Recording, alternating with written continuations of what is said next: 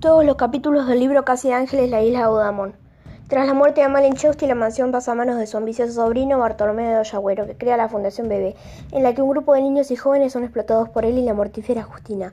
Pero de la mano de Nicolás Bauer y de Cielo Mágico, que se enamoran apenas se conocen y bajo la protección de algunos seres especiales, los sueños y las utopias podrán convertirse en realidad. La música será el puente más importante para alcanzar la liberación, recuperar la dignidad y descubrir quiénes son realmente.